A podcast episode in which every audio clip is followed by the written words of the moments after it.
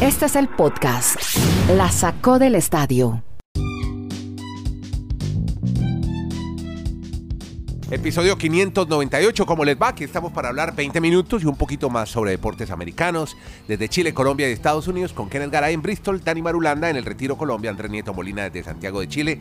Hoy vamos a etiquetar, ponerle hashtag a Tom Brady, Stanley Cup, le ponemos a Jane Harden, le vamos a poner al COVID-19 NBA y la NBA. Finales, Major League Baseball, ayer destacado un mexicano en Miami, Urias con los Dodgers. Todo eso tiene numeral. También Wimbledon tiene etiqueta. Barty Pliskova, final femenina. PGA, Muñoz. Tenemos Camilo Villegas. Mattingly, Simeone del Atlético de Madrid. Le voy a poner numeral a los Olímpicos. Dos semanas de una infamia. Veo esto en la continuidad.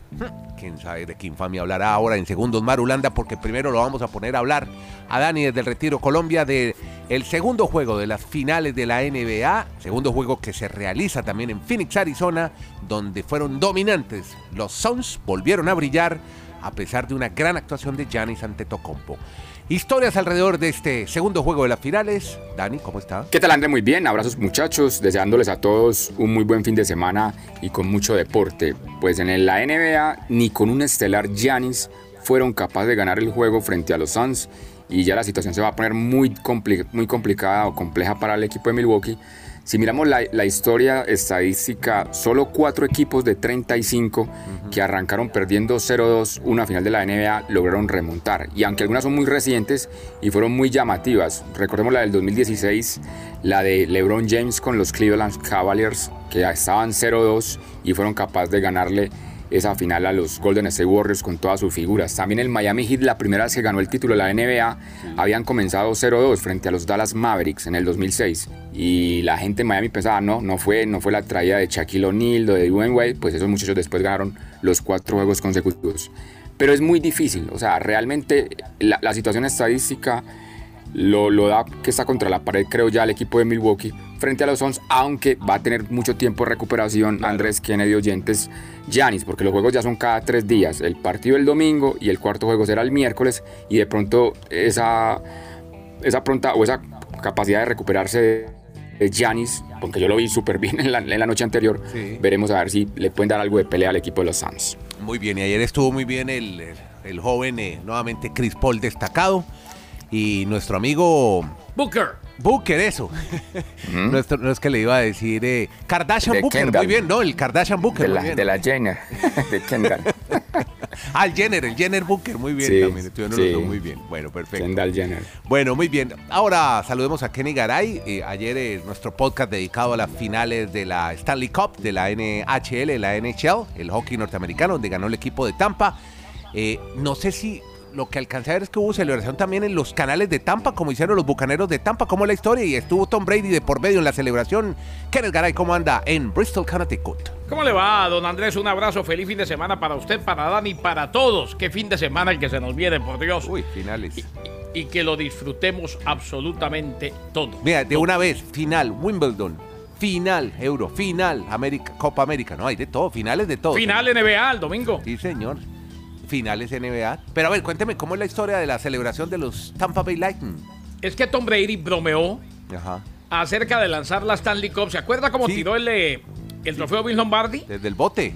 Sí, Desde el bote. sí. Todo se hace más ligero con el tequila, dijo el quarterback aludiendo a la celebración reciente del Super Bowl. El quarterback de los Tampa Bay Buccaneers bromeó en redes sociales respecto a lanzar la Stanley Cup un día después de que Tampa le ganó a Montreal y se llevó su segundo título de manera consecutiva.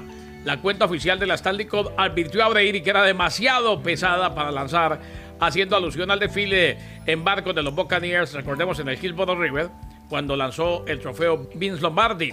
Eh, Brady respondió modísticamente señalando que todo se hace más ligero con el tequila, diciendo y hablando también del desfile de celebración cuando pareció necesitar ayuda del quarterback suplente Ryan Griffin para caminar después de que los jugadores habían desembarcado. Simplemente una broma de Tom Brady que ante lo que le publicaron en la cuenta oficial del Stanley Cup él dijo que con tequilita pesa menos y está dispuesto a lanzársela también a uno de sus compañeros. Brady se volvió ahora entonces simplemente un posteador, se lo podemos decir así. Claro, no, no. Todo, todo, lo- todo lo opina, todo habla, todo hace. Está bien, Usted- un usted recuerda cuando un cuando- sí, cuando usted se acuerda, pero, pero que, pero tan llamativo el influencer cuando les convienen las cosas. Usted nos contó la historia de, de Ronaldo con la Coca-Cola.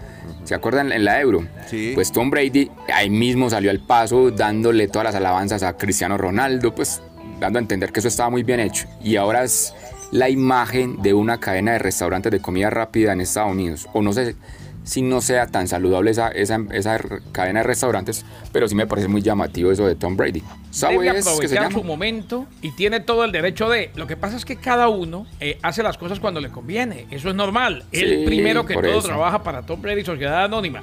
Eh, Nos hizo mucho daño y sigue haciendo daño. Óyeme, Pero, entonces, pero entonces ah, criticó la Coca-Cola, pero entonces está lavando la cadena de restaurantes. Subway, Subway. los. So- no, pero Subway, Subway. Pero Subway es sinónimo de, Pero, que, pero de más nutrición que las demás cadenas. todo el mundo hay Subway, sí, ah, venden ensaladas también. usted es un vegano o un vegetariano, Subway es un lugar recomendable. Ahí no venden Tienen, carne no, normal. tienen sándwich para arma- veganos, ¿eh? Usted lo puede armar Ah. como quiera, claro. No le Ah, puede más, incluir carne animal. eh, Yo tengo una animal. compañera que es vegana. Un día en un viaje en un aeropuerto se sentó a comer con nosotros y pidió una hamburguesa vegana. Claro, hay, porque son hechas con lentejas o la que yo le he hablado tanto, la de Beyond Meat. Beyond Meat. ¿sí? Eh, no, es que Bueno, ma- hoy estoy eh, como, no, hoy, usted- estoy, hoy estoy muy gourmet, pero el plato, el plato de una hamburguesa de McDonald's, el plato de una hamburguesa de McDonald's es que un pan, ensalada y una carne. Una Y el de Subway es una ensalada, una carne y un pan. No es el mismo sándwich, simplemente la los vida Julio. Urias. Julio Urias te amargó la No, vida. no, Yo no. también lo vi. No, no, no, no. Sí, sí, sí, llegó, y- No, no, no. llegó y muy irascible este muchacho. O sea, entre lo bueno que hizo, Sí. apoyó a Naomi Sacco que está teniendo problemas O mentales. sea, yo, yo lo que pregunto, no, lo que pregunto a ustedes que son expertos en gourmet, al fondo no es lo mismo que se comen, en un- es un mismo sándwich. Bueno, yo entiendo que los ingredientes sean diferentes, pero, Pero tú No, puedes hacer un sándwich con ¿Qué es lo- ejemplo, qué es lo que voy? Subway, Un cuando con voy queso para vegetarianos. el- Veganos no pueden comer queso. Hay queso No, no, vegano ya. cuando- voy a exacto, Subway- exacto. Cuando voy a Subway me preguntan qué pan y yo, yo escojo el pan. Yo pido wheat, yo pido pan Ajá. integral. Exacto. Mm, porque es que tiene Ahí menos vamos calorías. Muy bien. Pero, pero, se- pero veganos, vegetarianos pueden comer también en, en Subway. Pues pocas alternativas, eso sí. Más bien búsquela en otro Ah, lado. bueno. Pero, pero sí hay, Bueno. como ya hay en McDonald's y en Burger King, en todos lados ya están ve- vendiendo estas carnes que ya se asemejan a las carnes de, de proteína animal. Hombre, te- claro, que- eh, Burger King vende una que se llama la Impossible Burger. Esa era la que le quería Una contar. delicia, además. Sabe muy rico. Ah, bueno. Bueno, Bueno. muchachos, después de este. Qué bien, este aprendimos hoy de todo lo gourmet. Gastronómico. eh, tenía. Ah, es que había dejado pendiente una de Jane Harden. ¿Cómo es la historia de Harden, Kenny Garay? Que, A ver, eh, hablaban que de que había sido arrestado en París. ¿Por qué? ¿Qué pasó? Eh, el hombre estaba de fiesta con unos raperos en eh, París. No y parece que los raperos, los o él estaban fumando marihuana. Fue detenido brevemente por la policía en París. No fue arrestado, Mm, pero sí detenido. Eh, Ay, hombre. hombre, es que hoy por hoy, inclusive, en el estado donde yo vivo, ya es legal la marihuana recreacional. Claro, usted la ve fumando la gente en los parques, es normal. Un porrito. Exactamente, ya, o sea, e- e- el mundo cambió tanto. Pero para la Semana de la Moda en París fue visto en un video con la policía francesa el día de ayer en la tarde. Harden no fue arrestado, nunca fue puesto bajo custodia, pero dijeron que Harden estaba con Kanye West y Lil Baby. Sí. Estaba en la calle cuando detuvieron un automóvil después ¿Qué de que la policía parche? olió cannabis sativa. No. ¿Qué? Los informes dicen que tres personas en el automóvil, incluyendo Lil Baby, fueron arrestadas y llevadas a una estación de policía de París. Al parecer, Harden estaba cerca, intentó intervenir y fue detenido brevemente, pero Sí. lo dejaron ir. Pero- o sea, O sea, estaba, en el carro fumándose un que- porro. Así. Está- De los que estaba de parranda, el único Sí. que no fue detenido fue Harden. Sí, bueno, no, que, oiga, ¿qué tal, qué tal el grupito este, ah? Qué parchecito el que armaron. Kanye Har- West, Lil Baby No. y James Harden. Ave María, monjitas de la caridad, los tres. No, ¿Cómo no, no, y ahí se debe estar quitando la tristeza profunda que debe tener porque no llegó a la final con los Nets de Brooklyn, seguramente. No, Dios mío, bueno, muy bien.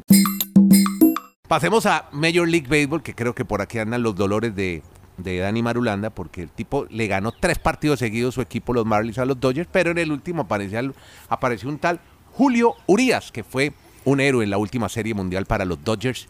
Y creo que por fin los Dodgers No se fueron en blanco. Y precisamente es destacar exacto al Culichi, como se le dice a Julio Urias, al mexicano, el de Culiacán, porque es el primer lanzador que llega a 11 victorias en la temporada de grandes ligas. Y ustedes saben que en México hay ese sentimiento patrio de que por qué no lo llevan al juego las estrellas si es el, actualmente el, máximo ganador de, partidos en grandes ligas o de juegos.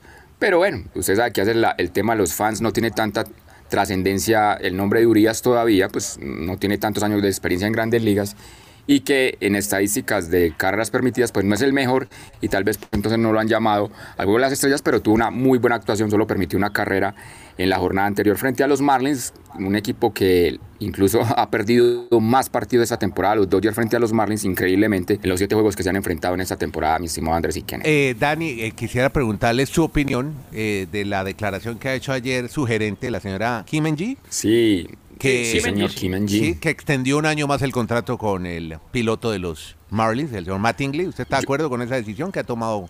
Yo pensé que le iban a poner un tate quieto o, algo más Reconvención. De, de presión, sí, de, de, presionarlo más, pero yo la vi a ella muy tranquila dando a entender que es muy Una querido condición. él en la organización. Exacto, una condición. Y, y, yo lo que ella reflejó en la entrevista que le hizo a la gente de, de Ball Sports, la, la, los que transmiten los partidos de los Marlins, es que es muy querido todo lo que hace Mattingly, pues es como prácticamente la casa para ellos y por eso le han renovado o, o han optado por el contrato de tenerlo Señores, otra temporada más ya en el Señores, 2022. Dan Mattingly es el manager del año. Sí, No se nos olvide, ¿eh? en un burbuja. En lo que sea. Es que es- Si hablamos de los Dodgers y les damos crédito porque fueron campeones en burbuja, le tenemos que dar crédito a Dan Mattingly como manager del año en burbuja. Pero es que nos estamos quedando, exacto, lo están premiando por el año pasado, pero es que este año ha tenido unas decisiones muy, muy poco Usted no las efectivas. Él Sí, siempre. o sea, Miami, Dani, Miami, yo creo que no- Miami tiene hoy mejor, mejor nómina lo que, lo que refleja el, el es, número es verdad, de, pero de Dani, usted no me deja mentir. Él siempre fue Sí. un manager que tomó decisiones controversiales Mm. y cuestionables. Siempre. Un año más, siete años ya Mattingly con los Marlins. Hablando de la pelota caliente, yo estaba como Dani muy pendiente de Julio Urias, Sí. el que ayer no tuvo las manos frías. No, porque es que yo soñaba con la barrida y el partido como fue al mediodía Ajá. y lo dio MLB Network, lo estuve viendo todo.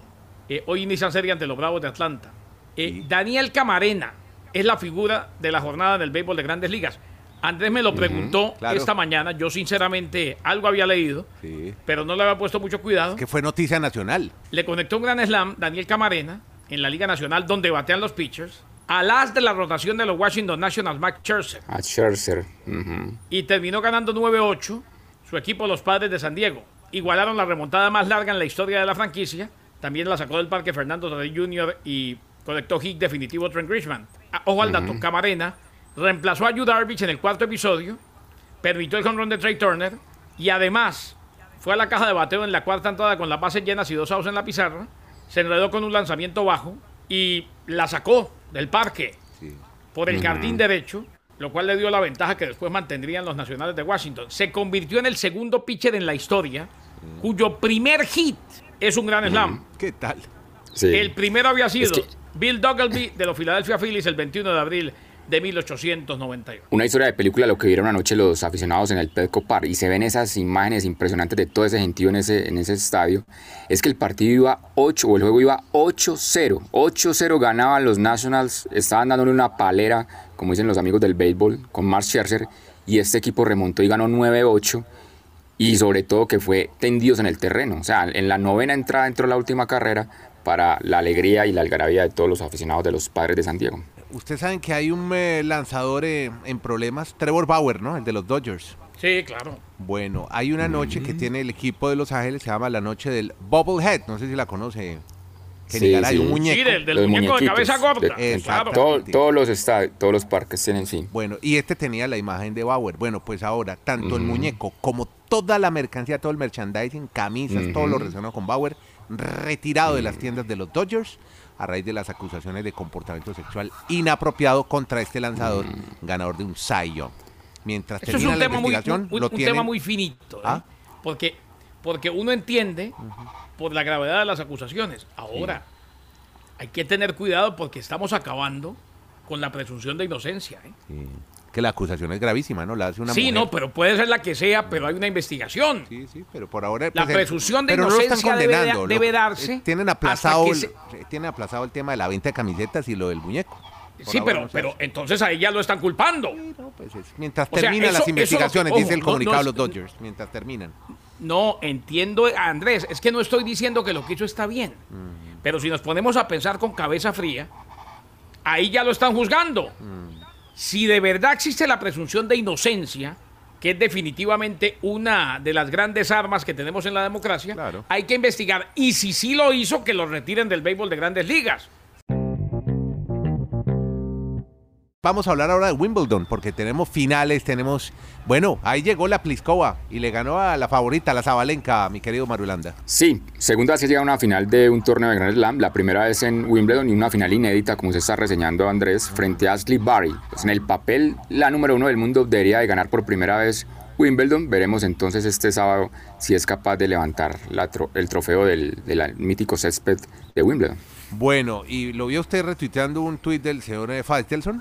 Muy interesante, ¿no? Creo que está en sintonía un poco con lo que usted y yo pensamos sobre los Juegos sí, Olímpicos. ¿no? sí, yo- es- Andrés, hoy estamos a 15 días de que se haga la inauguración de los Juegos Olímpicos y yo creo que los adjetivos calificativos van a ser una cantidad y van a ser recordados como una vergüenza, una tristeza, una infamia que se desarrolle en unos Juegos Olímpicos en esas condiciones. Todo por el Bill. O sea, que haya primado, que haya, que haya primado el interés simplemente del Comité Olímpico Internacional y de las cadenas de televisión, en este caso NBC. O sea, solo por ese requisito que ellos tienen que cumplir lo que se está viviendo actualmente. Contemos la historia de, de Hideki Matsuyama. Hideki Matsuyama, que es el único oriental que ha ganado un máster de golf, pues era aparentemente el hombre indicado ante que no puede estar Otani, pues porque Grande Liga lo hemos explicado, no permite que ningún deportista del béisbol vaya a la Olimpiada, que Naomi Osaka, pues aunque sí iba a estar, el momento era para que él fuera el que prendiera la antorcha el, el- el día de la inauguración. Y resulta que él dio positivo por COVID hace ocho días en el torneo de Detroit de la PGA. Es tan organizado el mundo en Japón que cuando apenas están, digo que apenas, aunque es mucho, Sí. las cifras están por mil contagios diarios. Aquí en Colombia estamos, ya vamos a completar un mes con 25 mil contagios diarios. O sea, e- es otro mundo. Es, Sí. ¿Cómo, cómo, cómo se va a perder esa? A mí me parece muy triste porque Japón es un país increíble, la cultura y que la gente se vaya a perder de, de haber entendido que hubies- hubiesen sido los olímpicos más hermosos de la historia. Como los que tuvieron Al en no el año contarse por eso. 68. Muy lindo. Ellos ya los habían hecho. No, no, es- es- yo invito, es más. el tema, el tema de Matsuyama, venga, yo remato el de Matsuyama para que Kenneth nos debata. Entonces, No, no Matsuyama, al dar positivo. A opinar. Bueno, Ajá. antes Matsuya- Matsuyama, al, al dar el positivo para él, lamentablemente, de COVID, pues él dijo: No, pues yo me voy para mi casa y me cuido 14 días. Sí. En Japón son tan estrictos que le dicen: No, si usted llega aquí a Japón, en el aeropuerto lo dejamos, aquí hay un hotelito y usted no puede salir de acá. Sí, sí. Por más Matsuyama que sea usted, hay que respetar el bien común, hay que. Exacto. En ese momento ya hay periodistas que están en- en- haciendo transmisiones desde Japón. La mayoría se han quejado de que eso es casi que inhumano haber estado 14 días metido en una habitación de un hotel para poder cumplir ese reglamento. Yo tengo amigos que en la burbuja estuvieron 40 días y no se quejan de la inhumanidad de estar en burbuja. Simplemente los que están infectados les toca. Los que dan positivo les toca. Ahora, yo entiendo su posición e invito a usted, Dani, a David Feitelson Sí. y al señor Nieto, amigos, hermanos, brothers, a que ni vean la final de la Copa América, ni vean los Juegos Olímpicos. y hablen de Garay, por- pero es por- que Garay, por- Garay, No, no, Garay, pues Garay, volvemos al mismo es que tema. Garay, Garay, volvemos al mismo tema. Es que los Olímpicos, la diferencia es que es un evento de cada cuatro años, que se planea de una manera, unas condiciones muy diferentes. Vamos a entrar en la polémica que ya no nos da tiempo, y son sí, 20 minutos sí, nomás. Sí, Yo quiero, es que me preguntan por acá que qué fue lo que escribió David, dice, serán los Juegos Olímpicos más tristes de la historia, se competirá sin público, en silencio y con el miedo como una presencia permanente. El COI debió haber detenido esto, lo hace por dinero, por intereses económicos y no por la mm. salud humana. Este es uno de los influenciadores en deportes más importantes de México, estamos hablando de un país muy importante en por América eso, Latina. Ahora, ahora, 5000 likes casi lo que cosa, como yo.